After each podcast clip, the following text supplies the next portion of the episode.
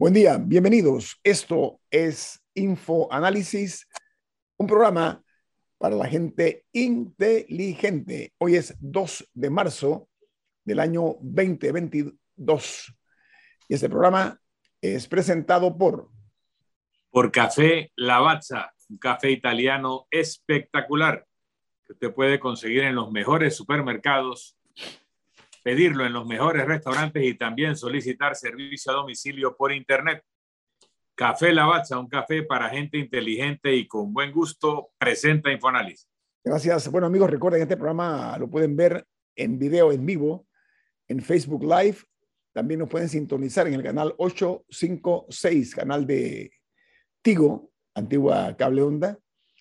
Eh, también pueden sintonizarnos en sus teléfonos móviles o celulares y en sus tabletas en eh, la nueva app de Omega Stereo. Está disponible tanto para Play Store como App Store. Y eh, de igual manera eh, pueden también ver el programa, los programas pasados y este en YouTube, en video, para que no se lo pierdan. Y ni hablar de los programas de Nancore, Spotify, en Overcast y iTunes, donde estamos también presentes en la tecnología eh, Omega Stereo. Bueno, vamos a iniciar como de costumbre con las noticias más importantes del mundo.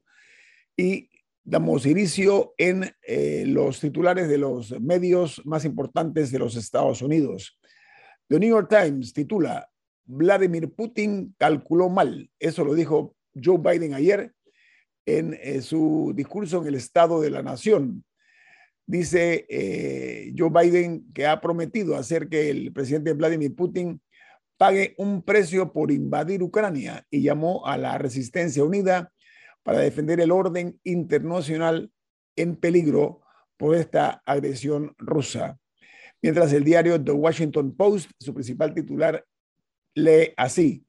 Joe Biden dice que Vladimir Putin pagará un precio alto por invadir a Ucrania al pronunciar su primer discurso sobre el Estado de la Unión.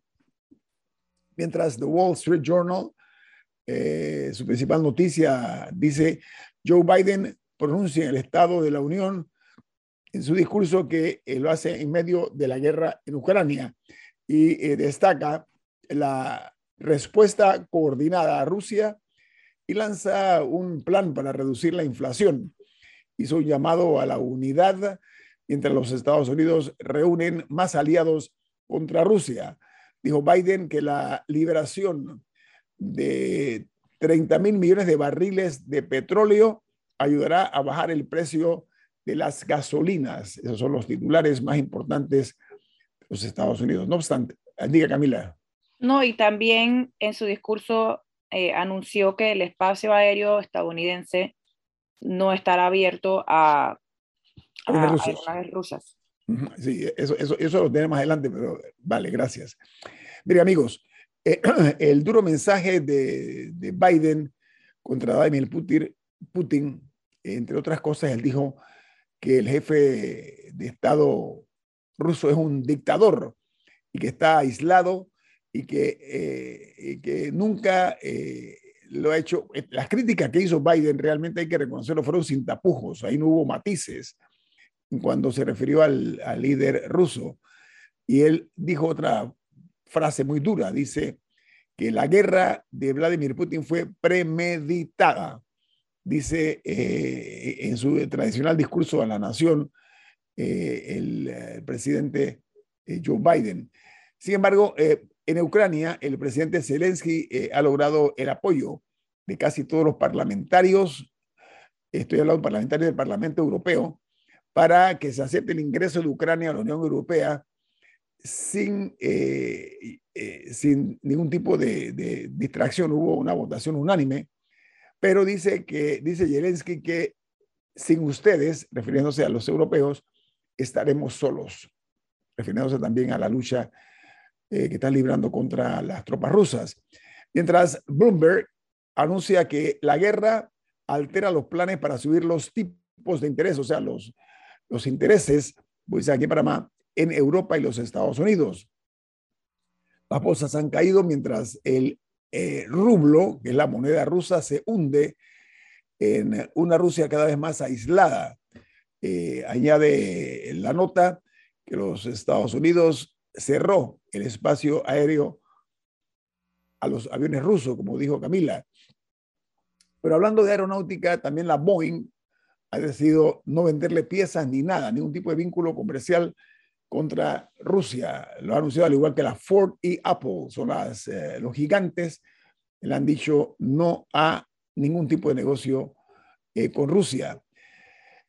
Eh, otra noticia de primera plana que tiene que ver con esto es que el presidente de Bielorrusia ha ordenado un despliegue de tropas adicionales en la frontera con Ucrania, consistente en helicópteros y aviones militares. Mientras en Rusia, un número importante de sacerdotes de la Iglesia Ortodoxa rusa piden a Vladimir Putin que se detenga la guerra y lamentan el sufrimiento eh, a que están sometidos eh, los hermanos y hermanas de Ucrania, han dicho los altos jerarcas eh, de la Iglesia Ortodoxa rusa. Y ayer también trascendió porque la pregunta de mucha gente era por qué las tropas rusas en sus tanques y en sus convoys o convoyes utilizan una Z grande en blanco. Bueno, ayer se dio a conocer que llevan la Z como una marca esto, eh, en los camiones y los tanques rusos es para eh, eh, evitar lo que se llama fuego amigo.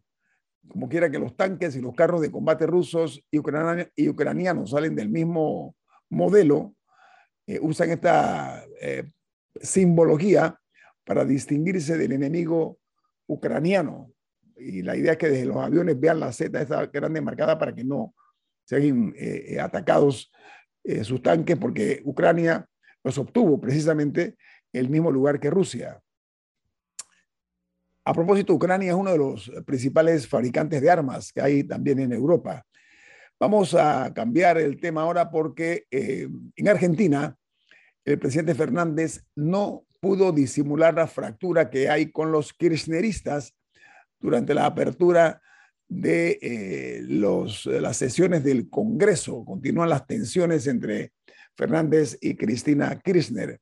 Pero Fernández enfrenta un problema muy severo y muy duras críticas porque ha trascendido un video, eh, la parte de la conversación que tuvo él con Vladimir Putin que no había salido al público, ya se vio el video, porque la persona que tenía que quitar la señal de televisión de, la, pantalla que tenían los periodistas en otro salón, porque no había periodistas dentro del sitio donde se reunieron, eh, ellos eh, dejaron, sin darse cuenta, encendido el monitor o los monitores y se escuchó cuando el presidente Fernández hizo una entrega casi que total, diciendo que él esperaba que Argentina fuera el punto de entrada de Rusia a América Latina, entre otras cosas, y una actitud casi que, voy a decir, reverencial ante el jefe de Estado ruso. Eso ha causado mucha conmoción en Argentina. Y eh, la otra nota es que en Rusia los oligarcas o los eh, más ricos eh, hombres de negocios de Rusia, los más cercanos al presidente Vladimir Putin, y han comenzado a rechazar la guerra y le piden que frene la ofensiva en Ucrania. Eh, entre esos están los dueños de equipos de fútbol de Inglaterra y los que tienen negocios, muy grandes negocios, eh, los, como le llaman ellos, a la oligarquía rusa. Mientras, eh, hay una noticia que dice que el Banco Mundial prepara una ayuda de 3 mil millones de dólares para Ucrania. El anuncio de que al menos 550 millones eh, se podría estar desbloqueando esta misma semana, o sea, sería desde ya el inicio del apoyo económico a Ucrania. Y en México, el presidente Andrés Manuel López Obrador declaró que su país no impondrá ninguna medida o sanción a Rusia por invadir a Ucrania. Dijo el jefe de Estado mexicano, queremos tener buenas relaciones con todos, esa fue la, es la posición de México a través del presidente de la República, que es el que decide, obviamente, la política internacional como todos los jefes de Estado, la política internacional de su país. Ahora vamos con una noticia, perdón, y es que la firma propietaria del gasoducto ruso-alemán Nord Stream 2 se declara en quiebra tras la suspensión del proyecto esta mega obra germano-rusa o rusa-germana contaba eh, con una eh, capacidad de 55 mil millones de metros cúbicos anuales de gas. Pero el canciller Scholz de Alemania decidió frenar su construcción como un aviso de rechazo a la invasión rusa a Ucrania. Este es un muy fuerte golpe donde también Europa se la está jugando. Mientras que en Chile, este país ayer registró 13.928 casos nuevos de COVID-19 y 28 fallecidos. El total de casos en Chile, casos de la COVID es de 3.076, perdón, de 3.076.291 casos más los 13.928 eh, de ayer, hay que sumarlos, y 42.381 fallecidos más 28 chilenos que perdieron la vida ayer por la COVID-19. Y en Costa Rica, una encuesta del CIEP muestra que el candidato Rodrigo Chávez tiene un 46.5% de apoyo popular, mientras José María Figueres está en un 36%, lo cual coloca al candidato del PPSO con una ventaja de 10.5 puntos sobre el expresidente Figueres. Y en Perú, eh, dice que la Procuraduría Anticorrupción ha solicitado la suspensión del gerente general de Petroperú. Este hombre está investigado con otros, eh, otros funcionarios eh, de colusión en la compra de más de 74 millones de dólares en biodiesel con una empresa privada. La otra nota que hace primera plana es la que se genera aquí cerca, en eh, Guatemala. Eh, la noticia principal en, en, el país centroamericano es que el Ministerio de Salud ha reportado 40.124 casos activos de coronavirus y hay 780.815 casos confirmados y 17.010 fallecidos. Mientras aquí al lado de nuestra frontera en Colombia, informan que la Casa Blanca dio a conocer de una reunión que se va a celebrar entre el presidente Iván Duque de Colombia y el presidente de los Estados Unidos, Joe Biden. Eh, la, la reunión entre estos jefes de estados está prevista para que se encuentren el próximo 10 de marzo, o sea, en menos de una semana, esta reunión entre el jefe de Estado colombiano y eh, el presidente de los Estados Unidos. Eh, ayer en el discurso uh, de la Nación que hizo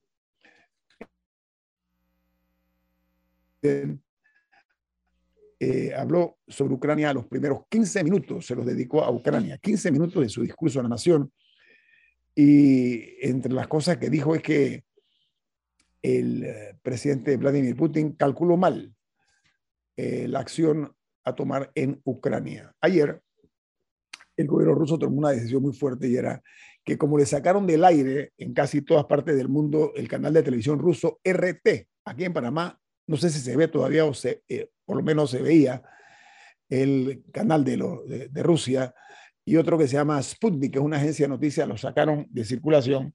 Bueno, ayer ellos bombardearon una torre, la torre principal donde están los canales de televisión en Ucrania. Eso dejó varios muertos a propósito porque el edificio se vio malogrado. No obstante, la torre no cayó. Sorprendentemente, la torre no se cayó. Por aquí termino con las notas internacionales. Vamos al corte comercial. Esto es Info Análisis, un programa para la gente inteligente. Don Milton, usted tiene una noticia importante. ¿De qué se trata? Así es. En Banco Aliado te acompañamos en tu crecimiento financiero. Ahorra con tu cuenta Más Plus, mejorando el rendimiento de tus depósitos. Banco Aliado, tu aliado en todo momento. Puedes visitar la página web de Banco Aliado través de www.bancoaliado.com. Y también puedes seguir a Banco Aliado en las redes sociales como arroba Banco Aliado. Banco Aliado, tu aliado en todo momento. Bueno, amigos, entremos en materia aquí local. Eh, ayer se dio a conocer que el gobierno nacional eh, adeuda a los que se conocen como las pymes, pequeñas y medianas empresas de nuestro país, eh, importantes sumas de dinero, lo cual está afectando la liquidez de muchos negocios. Eh, se habla de alto riesgo y objetivos inciertos ante esta situación que se ha presentado, que estoy seguro que el gobierno va a cumplir con estos compromisos porque la idea es reactivar la economía del país. Y una de las formas de reactivarla es que el gobierno eh, salde las cuentas de las deudas que tiene con el sector eh, privado.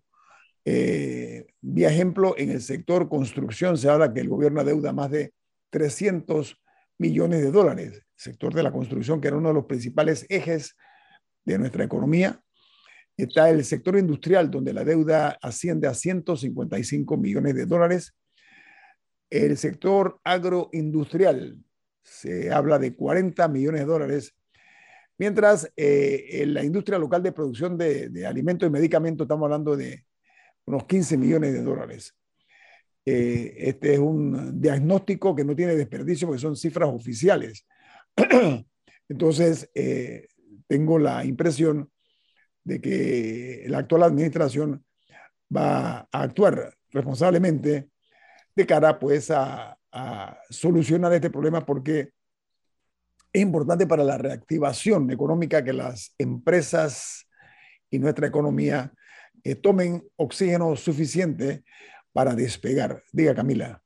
Sí, un, eh, par de puntos. El primero es que eh, uno de los argumentos de campaña principales del, ahora presidente Laurentino Cortizo era que iba a saldar las deudas del gobierno anterior, que siempre hablaba de los más de mil millones de dólares que habían deuda con el, sector privado y esa era una de las principales eh, promesas de campaña. Creo que se llamaba Pongámonos al Día, el programa mediante el cual iban a hacer eso. Eso prepandemia. Eh, sería bueno saber por dónde va ese saldo, o sea, de las deudas viejas, eh, cómo va ese saldo y, eh, y también cómo van todos los gastos generados en pandemia. porque, por ejemplo, el vale digital, eso no es que el gobierno le da dinero a las personas, eso es que es como un crédito que después el gobierno le tiene que pagar a los supermercados. Y nosotros tenemos que pagarle al gobierno. Sí, o sea, lo que, pero lo que digo es que no es, no es que una persona cuando paga con el vale digital en el supermercado, ese dinero no le entra al supermercado inmediatamente. No es que, no es que en la cédula hay dinero, sino que queda como una especie de crédito que luego el gobierno tiene que saldar. Eh, y así pasa con, con muchas cosas eh, que sería, sería bueno tener como el detalle de cómo estamos con la deuda vieja y cómo estamos eh, con la más reciente, porque al final del día eso también condiciona un poco qué empresas pueden hacer contratos con el Estado, porque no es cualquier empresa la que pueda aguantar que le deban ni siquiera los millones, de millones, hablemos de, no sé, 50 mil dólares o 100 mil dólares. No es cualquiera la que pueda aguantar que le deban eso por dos años. Entonces, eso también limita eh, las empresas que pueden prestar servicios al Estado. Así que sería bueno también conocer qué plan tienen para, si, si, uno, si han reducido el tiempo mediante el cual eh, se ponen al día y saldan sus deudas por servicios prestados, y dos, de no ser así, ¿a cuánto asciende la, la mora, la deuda actual? Y sería interesante también ver, hay otros sectores como el sector hotelero, no sé cómo marcha el tema de, de la deuda eh, que se había dado con, con, con, los hospitales en medio de la pandemia. O sea, eso todavía eh, no sabemos, pero son varios los sectores que están ahora mismo de las, eh, de las AMPIMES, de la, no, de las MIPIMES. De las MIPIMES, perdón, eh, que están ahora mismo sufriendo los embates de la economía eh, esta que nos estrangula. Diga, Camil, Milton.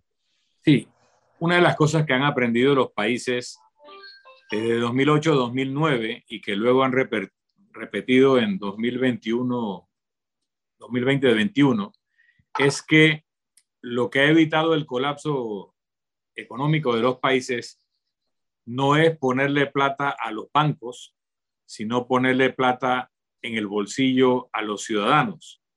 a los contribuyentes. En algunos casos han sido transferencias económicas directas. En Estados Unidos te mandaban un cheque de dos mil dólares a, tu cuenta o a tu correo eh, por unos meses, etc. Una de las formas de hacer eso, ni siquiera como subsidio, sino una forma de, colocar dinero una forma muy bien distribuida, es pagar circulante, las cuentas. circulante también, ¿no? Claro, pero además pagar las cuentas por pagar. Y entonces, si hay una promesa de campaña y hay una prueba económica de que lo que ha mantenido muchas economías a flote, lo que ha evitado disturbios sociales, ha sido que la gente le llegue dinero, es inteligente pagar las cuentas malas, viejas, etcétera. Por ejemplo, yo recuerdo apenas llegar al Ministerio de Gobierno que en un momento dado mandé a averiguar cuánto se debía en cuentas malas y en deudas a ex servidores. Y había más de un millón cien mil dólares que se le debían solo a ex servidores desde el año 94. Se le debían vacaciones, se le debía decimotercer mes, etcétera, y todo eso se liquidó. Hay un problema cuando tú quieres pagar las cuentas viejas o morosas que no siempre están bien documentadas. O sea, hay gente que dice que le debes, pero no tiene un contrato, no tiene una certificación que dice que en efecto se lo debes. Y ahí hay zonas grises. Yo te puedo decir una cosa que me acaba de pasar ahora hace un par de semanas que me ha dejado sorprendido. A mí me llamaron a mi casa a decirme pase a buscar un cheque en el MEF en Vía España. Yo pensé que tenía que ver algo con el CIACAP y cuando llego allá me dan un cheque, son dos cheques, uno de cobro inmediato por ciento y tantos dólares y otro de casi 500 dólares que tocaría cobrar en octubre. Y eso eran eh, décimo tercer mes que nos retuvieron en los años 80 y que ahora nos están devolviendo. Y hay mucha gente que me escucha, búsquese en la internet, porque probablemente hay un cheque a su nombre esperando que lo pase a cobrar. Fue cuando tú eras el diputado, Milton, fue cuando tú fueras legislador, me imagino. No, no, no, no, no. Esto de los años 80, cuando nos lo retuvieron. Eh, ah, ah, ya, ya, ya. Y que tenían que haberlo devuelto hasta con intereses y ahora lo están devolviendo. Y yo ni pregunté si me están pagando intereses porque no lo esperaba. Entonces, también veo cómo le están pagando a algunos ex trabajadores de entidades públicas, del IRRE, lo que sea. O sea, ese programa de cancelar las cuentas viejas eh, parece que están dando y están dando en una forma bastante eficiente. El trato fue muy bueno a nivel de MEF, la, explicación y la atención, y, te dan cita a tal hora, venga, y yo fui a la hora y me atendieron inmediatamente. O sea, yo sí veo un esfuerzo para pagar eh, deudas muy viejas. En aquellas que son más recientes, siempre queda la duda si la deuda es real, si esa creencia no es producto de algún beneficio político, de algún allegado de los gobiernos recientes que ficticiamente le han creado una deuda para que le cobre al Estado. Y eso hay que verificarlo. Así que yo entiendo que no todo está saliendo, pero te digo, cosas que están súper verificadas y que el Estado panameño se había caracterizado de ser malapaga, malapaga con sus propios ex servidores, pues se está poniendo al día y eso hay que aplaudirlo. Primero porque es responsable, es lo correcto. Ese dinero, yo le decía al Departamento de Recursos Humanos en la época que fui ministro, esa plata no es nuestra, no es del Estado, es de cada uno de esos servidores que se ganó ese beneficio de vacación o decimotercer mes trabajando. Cada minuto que nos quedamos con ese dinero estamos cometiendo algo indebido y hasta delictivo. Entonces, es bueno que el Estado esté pagando eh, esas deudas a las personas porque le retuvieron decimotercer mes o porque no le pagaron a alguien unas vacaciones o porque no le pagaron un contrato de suministro de papel higiénico, de lo que sea, y ahora se lo están pagando. Eso es bueno para la economía, es bueno para la reputación del Estado, es bueno para las personas. Y yo soy testigo de que se está haciendo y que se está haciendo bien y me gustaría reconocerlo, ¿no? Bueno, mira, el arte de gobernar comienza por el arte de explicar, ¿sí? Esta es una buena oportunidad para que primero se explique cuál es el estatus de la postura del gobierno nacional de cara a la deuda que tiene con proveedores del Estado o del sector de la empresa privada, por una parte. Por la otra, eso que tú estás diciendo, Milton, que me parece muy justo que se haga público que están cancelando deudas de los servidores del Estado, que son parte del motor que mueve exactamente la maquinaria que se llama el gobierno. Y no está hablando de este gobierno, sino de gobiernos pasados, en el pretérito, ¿no? Entonces, enhorabuena y tiene que explicarse eh, esa deuda que se está saldando, ¿ok? ¿De qué se trata? Y como tú bien dices, si eso incluye algunos intereses por la mora en la cancelación. Así que enhorabuena y saludo que esto te haya ocurrido a ti. Estoy seguro que miles de panameños eh, van a recibir ese mismo tipo de, de retorno. lo, que tiene que decir, lo que tiene que decir el gobierno es que estamos haciendo eso. ¿Me explico, Milton? O sea, si tú no lo dices, pero yo por lo menos no lo hubiera sabido. Búsquense, porque eso está en, el, en la página web del MEF. Ah. Nosotros buscando o verificando qué es lo que era esto, encontramos parientes, familiares fallecidos a los cuales supuestamente les han emitido cheques de pago de ese tipo de creencias. Porque repito, en este grupo de lo que estoy hablando no somos, no éramos servidores públicos, éramos personas privadas a las cuales en algún momento se pasó una ley reteniendo la, la segunda partida del decimotercer mes, no sé para qué, y que nunca se devolvió. Y la promesa era que te la retenían y te la iban a devolver. Bueno, la están devolviendo y ustedes, yo sugiero, métanse en la página del MEF, busque su nombre para determinar si hay un cheque a su nombre que debe pasar a recoger. vamos al corte comercial. Esto es Info Análisis, un programa para la gente inteligente.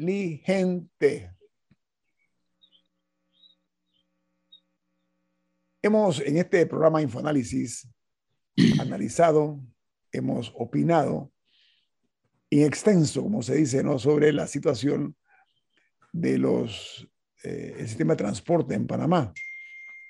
Y ha salido a relucir, eh, ya con, después de una investigación periodística, que lo que se llaman los, los transportistas eh, del interior de la República han denunciado que lo que se conoce como el transporte provincial, o sea, interprovincial, el transporte que se mueve entre Panamá, el interior, el interior, internamente, etcétera, está en manos de políticos, en manos de exdiputados, y no sé si diputados en activo.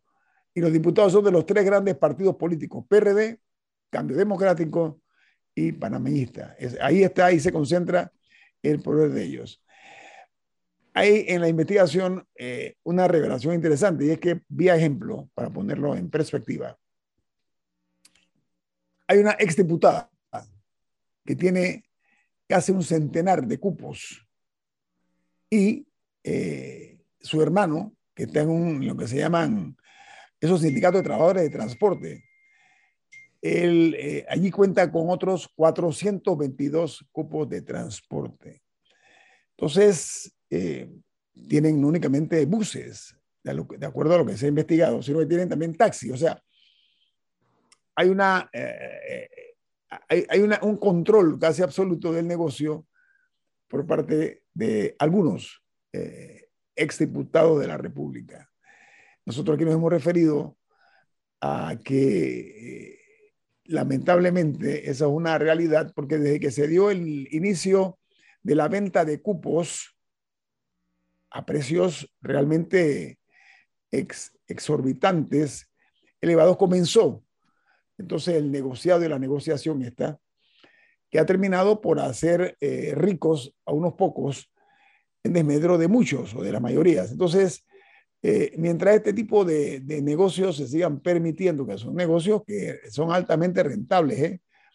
Eh, porque tener el control de transporte en el interior del país, no tengo la menor duda que representa un ingreso de miles y de cientos de miles de dólares. Entonces hay que, hay que hacer de repente cambios sustantivos en cuanto a eh, el manejo que se tiene aquí en este país del transporte y, por ahora lo dejamos en el, en el, transporte eh, del interior, lo que se conocen eh, como el transporte provincial, que quiero reconocer que los autobuses que viajan al interior, la mayoría están en muy buenas condiciones. Quiero, quiero hacer ese reconocimiento no como algunos que están aquí en Panamá destartalados, son casi que basuras rodantes, ¿no?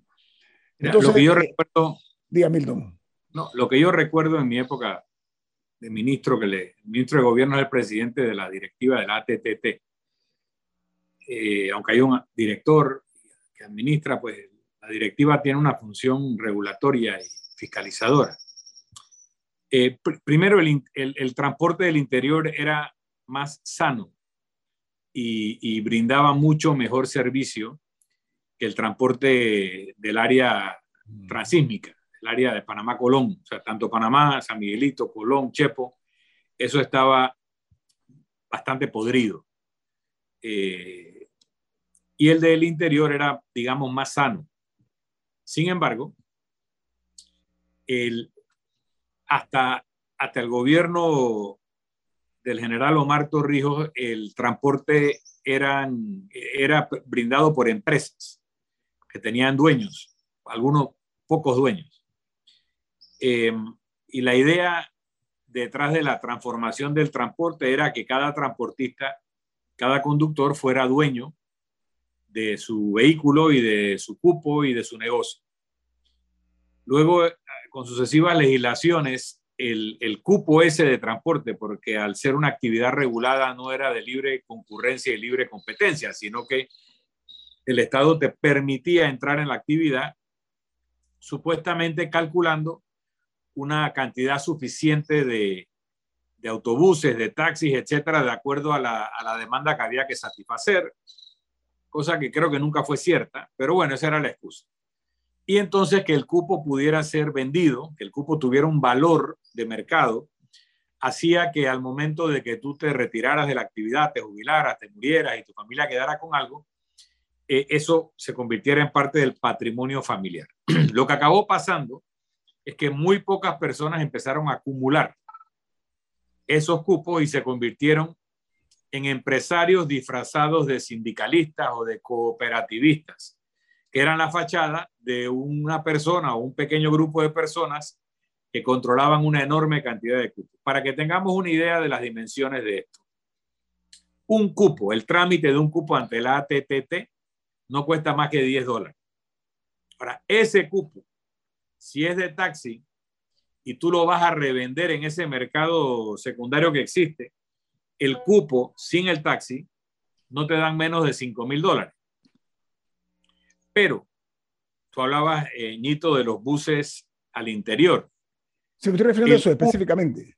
Por eso, el cupo de Panamá a Chiriquí, un, un autobús que hace la ruta Panamá-Chiriquí o Panamá-Frontera, el cupo sin el bus, solo el cupo, llega a tener un valor, o lo tenía hace unos años, de 250 mil dólares. El cupo. El bus cuesta otro tanto, ciento y tantos mil o doscientos mil, de, acuerdo a qué tan nuevo es y a los niveles de lujo, etcétera, que pueda tener. Entonces, cuando tú tienes una persona que tiene 100 cupos eh, y tú pones que una parte fueran los, los busitos esos que se van matando en la carretera y la otra parte sean estos transportes grandes, esa persona es varias veces millonario. Aunque se presente en televisión como nosotros, los pobres transportistas, ese que tiene 100 cupos es millonario varias veces. Por el valor del cupo y por el valor del autobús que está prestando el servicio, más el ingreso eh, debe ser suficientemente bueno para pagar eso. Entonces, el gran problema de este no es que alguien se haya hecho millonario brindando un buen servicio de transporte si lo hizo. Es que muchas veces se hacen millonarios brindando un pésimo servicio o un servicio costoso que hace que eh, del ingreso de una persona humilde que no puede comprarse un auto, se gaste un 20-25% en transporte por un pésimo servicio de transporte.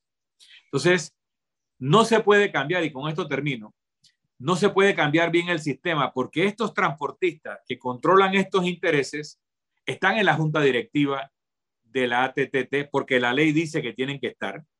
Están en la Asamblea Nacional porque logran hacerse elegir diputados.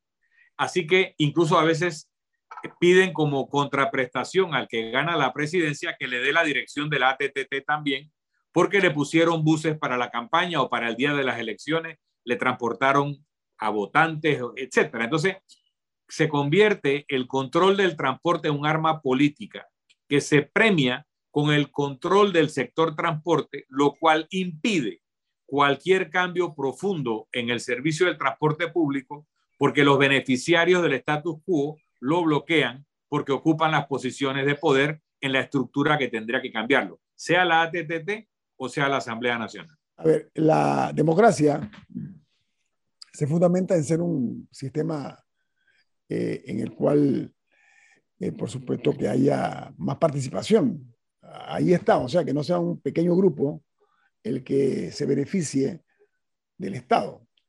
Y en esta ocasión eh, estamos viendo la denuncia que hay de una sola exdiputada que tiene en sus manitas nada más y nada menos que un número importante, un centenar de cupos de transporte en el interior de la República. Se dice que tiene control eh, en una provincia.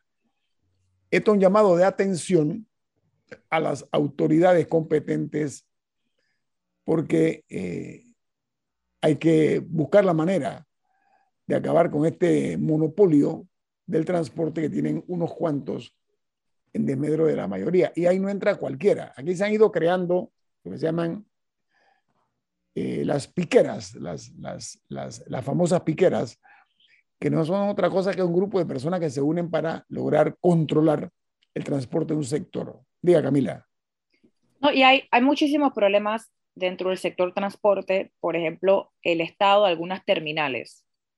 La terminal de Colón es no estoy, estoy, buscando la mejor palabra, pero creo que el resumen sería un chiquero. Aguas servidas, es un desastre, un desastre si uno ve imágenes de esa terminal. Y ha habido promesas por muchísimo tiempo de hacer una nueva y en eso se han quedado. Entonces, eso atenta contra la dignidad de las personas que necesitan utilizarla eh, y que se ven expuestos, además de la contaminación evidente del lugar, también a, que los asalten y a una serie de, de otros problemas. Eso también se debe corregir. Y yo veo muy importante eh, que, que, el Estado provea opciones de transporte. Es por eso que yo he preguntado varias veces en este programa, ¿por qué no se ha podido extender el Metrobús a otras, al el sistema de Metrobús a otras áreas del país. Eh, y yo sé que hemos hablado que en parte está el tema de, de, las rutas y que ya hay como un sistema ahí que habría que desmantelarlo o, o, que sea un complemento al mismo, no lo sé. Pero si es un sistema que ha funcionado en la capital, con rutas, con una aplicación en el celular que la gente puede verificar a qué hora llega su bus y puede darle seguimiento y puede revisar en qué rutas montarse, etcétera yo no veo por qué no se le puede extender esa misma, esas mismas facilidades al resto de los ciudadanos del país. Mira, el transporte en Panamá es anárquico, ¿ok? Por una parte, aquí el sistema mismo, eh, pero hay mucha gente traviesa que se asegura que sean muy pocos los beneficiarios y los que mantengan ese negocio del transporte público en Panamá. Y cuando hablo o cuando me refiero a los chicos traviesos, no es, una, no es un insulto, es como una descripción que hago de ese segmento de la población. Eh, yo no entiendo, yo, yo, debo reconocer algo. Aquí, en un momento determinado en la administración de Ricardo Martinelli, se logró finalmente, después de décadas, que los taxis se pintaran de amarillo. ¿Sí? Durante muchísimos años, aquí cada cual andaba le quitaban el letrerito de taxi arriba y lo utilizaban para otras cosas. Esa es una realidad.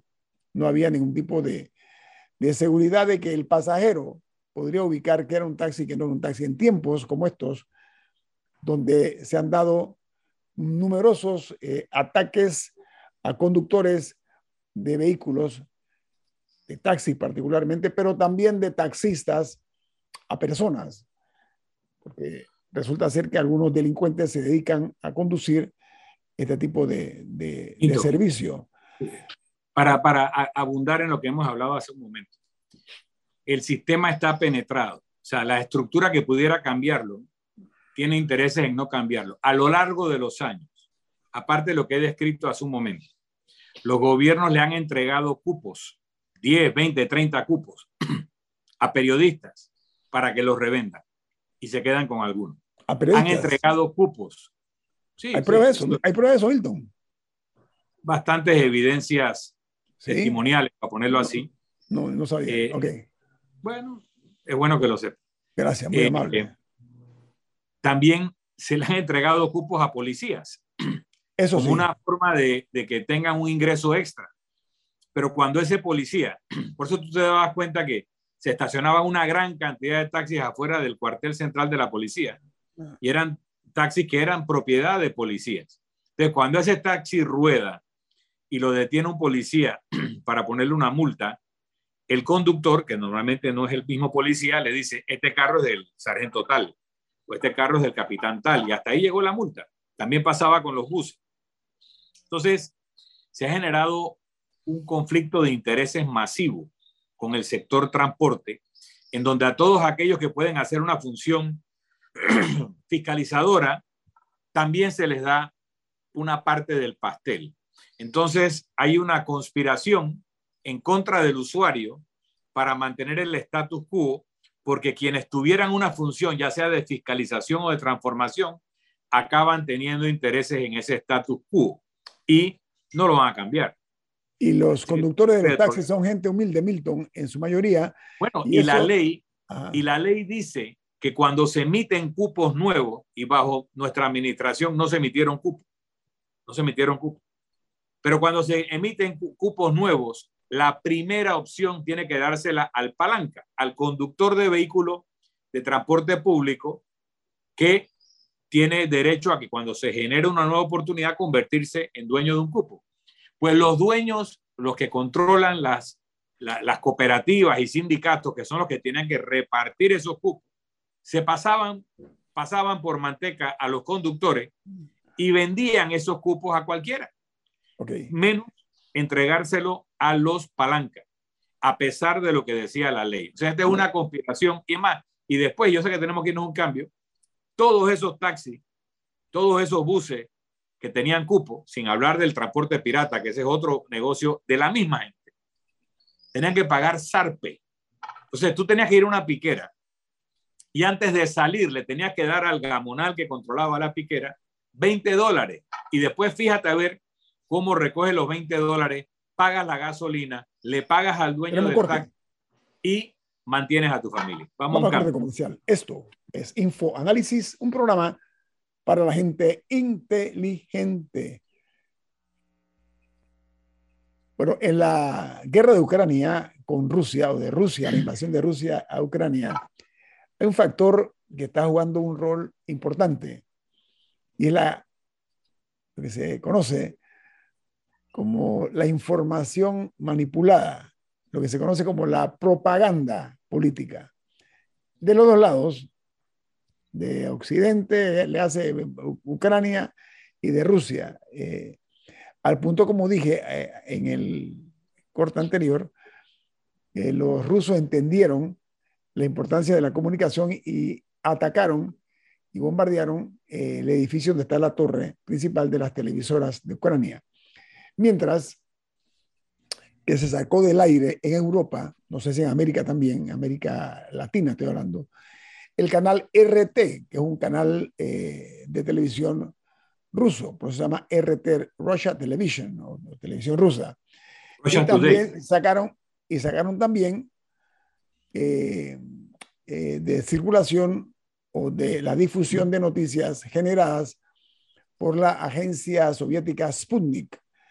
Entonces, eh, en este sentido, eh, estamos viendo que la campaña, por ejemplo, ustedes recuerdan en la guerra de Vietnam, eh, ante las fotos que sacaban todos los medios estadounidenses de las bolsas negras, como le- se le denominaba, llegando con los cuerpos, con los cadáveres de los soldados estadounidenses, comenzó eso a generar una serie de críticas por parte de la sociedad de ese país y el gobierno de Richard Nixon, que era muy autoritario, utilizó un argumento allí para evitar que se considera, se, se siguiera o se continuara propagando este tipo de información, tanto en televisión como en los medios impresos, para tratar él de sacar rédito político y poder manipular la información al punto que cuando estaban peor decían que estaban mejor. decían que estaban ganando una guerra en Vietnam, etcétera, cuando la realidad era otra. Estaban perdiendo la guerra allá. Igual hacen los eh, gobiernos autocráticos en el sentido de controlar la información para que no se conozcan las, eh, las realidades. El problema es que hoy, en, estos tiempos, estamos viendo que es muy difícil porque cada celular es, y cada persona tiene celulares como un reportero. Y muchas de las vistas que están circulando por las redes sociales, unas son falsas, pero las que son ciertas, que son muchas, son algunas tomadas con celulares, por eso que se ven, la pantalla no se ve completa, pero los reporteros que están cubriendo la guerra también son mucho más arriesgando sus vidas para darle a conocer al mundo qué es lo que está ocurriendo dentro del territorio ucraniano. Diga, Camila. Bueno, en esas diferencias de difusión de la información, eh, había un artículo muy interesante en la BBC sobre cómo los rusos están viendo el conflicto. Ellos detallaban eh, cómo diferentes canales eh, habían estado detallando eh, la, como ellos lo llaman, la operación militar especial. O sea, ellos no lo llaman guerra, ellos no lo llaman invasión. O sea, ellos en, en los medios rusos se habla de que es una operación militar especial para, eh, para proteger a, a, los rusos en estas áreas, para desmilitarizar, desmilitarizar Ucrania y para desnazificar, no sé cuál sería el verbo, pero eh, Ucrania. Eso, ese es el tipo de mensaje. Y, y, hay mucho control sobre las imágenes, eh, sobre lo que se ve y lo que no se ve en, en, las, en los canales rusos, lo cual encuentro fascinante. Y yo preguntaba la semana pasada, o este lunes, perdón, sobre por qué en los medios tradicionales, de los cuales aquí en Occidente algunos sacamos nuestra información, AFP u otros eh, otros, otro ese tipo de canales, no se veían imágenes tan de conflicto, no veía el resultado del conflicto, la destrucción post un ataque, y en algunos casos sí se han visto, como el caso de la torre de televisión, sí se vio el momento de la explosión, o del edificio del gobierno local en Kharkov, eh, también se vieron esas imágenes, pero no había tanto, tanto como hombre a hombre, pues no se veía ese, Batalla hombre a hombre. conflicto, pero lo, que encuentro más interesante todavía es lo que está ocurriendo a nivel de las redes sociales, que hay todo un sistema en el que se, se, invita a las personas a compartir información del movimiento de las tropas rusas, pero, se, pero hay todo un, un mensaje, sino, o sea, en ciertos eh, sitios web como Reddit, donde sí se ven imágenes que presuntamente son de los conflictos en estos lugares y no imágenes viejas. Y ahí siempre hay un mensaje de, de, no publiquen dónde están las tropas ucranianas, no, porque para evitar que le soplen al enemigo, o sea, al, o sea, al enemigo en ese caso que serían eh, los rusos, estoy hablando de, o sea, en uno de estos mensajes en ucraniano y en... Eh, y por estas áreas de que no, no, no, no publiquen donde se vean dónde están las tropas ucranianas, pero es todo un sistema de información informal, por decirlo así, porque no está regulado, es por redes sociales, que yo encuentro fascinante ese fenómeno, eh, cómo se está dando, y el pues manejo, y el manejo de la información, pues. Mira, mira que hace, Milton, dale Milton. Sí, desde hace más de 3.000 años, en un libro que se llama El arte de la guerra de Sun Tzu. Sun Tzu. Sun Tzu. Él decía, la guerra se gana primero en la mente del enemigo. Entonces, desde siempre los estrategas militares saben que el control de la información, el manejo de la información, la mentira estratégica, cumple un propósito en el éxito o fracaso de la guerra. Así que parte y parte, en todo conflicto, van a tratar de manipular esa información a su beneficio. De hecho, se dice que eh, cuando estalla una guerra, la primera víctima es la verdad. Así que se tienen que generar mecanismos de validación y verificación para tratar de entender lo que está pasando sin ser manipulado. Ayer en una entrevista que le hicieron al, al presidente de Ucrania, el periodista le dice, ¿por qué usted antes de la invasión rusa, cuando Estados Unidos decía que iba a haber una invasión, usted decía que no, que no, que no, y, lo, le quitaba importancia? Y él dijo, porque no podíamos eh, decirle a los rusos lo que sabíamos o no sabíamos, ni adelantar nuestros planes. sea que mucho de lo que dijeron los propios ucranianos y lo que dicen hoy en día tiene un propósito estratégico militar y no informativo. Entonces hay que entender eso. Igual lo que dicen los rusos a su población es lo que le mantiene o no la moral alta o lo que evita la protesta. Si siguen dándose protestas en Rusia, que ya supuestamente han apresado a 2.000 o 3.000 personas, y ahora viene la asfixia económica y los rusos empiezan a sentir las consecuencias de aislamiento, el, el, gobierno de Vladimir Putin se puede caer. O sea, lo que tenemos que entender es que la descripción de Vladimir Putin como desesperado, enajenado, que no va con su perfil histórico de un hombre muy frío, puede ser una de dos cosas. O en efecto está acorralado y comprende que si él no gana esta guerra de Ucrania, se cae, se cae él y con todas las consecuencias que significa caerse que incluso puede estar en riesgo su vida, o están jugando a la estrategia del loco. La estrategia del loco la usó mucho Henry Kissinger cuando negociaba con los vietnamitas. Y el mensaje era, Nixon está loco. Nixon en cualquier momento aprieta el botón nuclear. Mejor pongámonos de acuerdo antes que el loco apriete el botón nuclear. Entonces, no sabemos si Putin está realmente enajenado o está jugando la carta del loco para extraer en una negociación lo que él quiere de esta operación militar, salvar cara. Ojo, que los propios norteamericanos han dicho, estrategas militares gringos, que hay que darle una salida a Putin, porque si se la acorrala del todo, sí puede actuar en una forma irracional. Mira, Así que eh, toda esta, esta estrategia de, de, información y todo tiene que ver con distintos elementos, incluso el hacerse loco no estándolo. Milton, Milton Putin, Putin, no está loco, partamos del punto, Putin no está loco, es esa teoría no cabe. Putin es un hombre bastante eh, eh, emotivo, pero con control eh, evidente de sus gestos. Un hombre con cara de mármol, o sea, no, no una persona que tú puedes leer mm. fácilmente uno, dos. Él fue jefe de la KGB, así que él conoce todos los recónditos, oscuros sectores de lo que es la manipulación. Pero, perdón, yo quiero, cambiar y te la paso, nos quedan dos minutos, darle a conocer a usted, aquí tengo la información de las armas nucleares.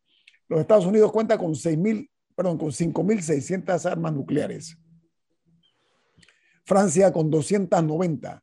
E Inglaterra con 225. Mientras Rusia tiene 6.257 armas nucleares. Tiene más armas nucleares que los Estados Unidos y por supuesto que, pero en la sumatoria de Francia e Inglaterra, más los Estados Unidos, por supuesto que superan a Rusia.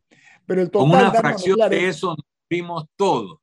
Y una de esas, uno de esos cohetes está apuntando al canal de Panamá porque es un objetivo estratégico. Así que aquellos que piensan que la guerra nuclear es un problema así y que es una bombita que cae por allá, no. No, no, Nosotros Nos morimos todos. Estamos en minutos, pero, pero, pero, el total de armas nucleares, Camila, te la paso, que tenemos minutos, son 3, 200, perdón, 12.372 armas nucleares en el mundo, Camila.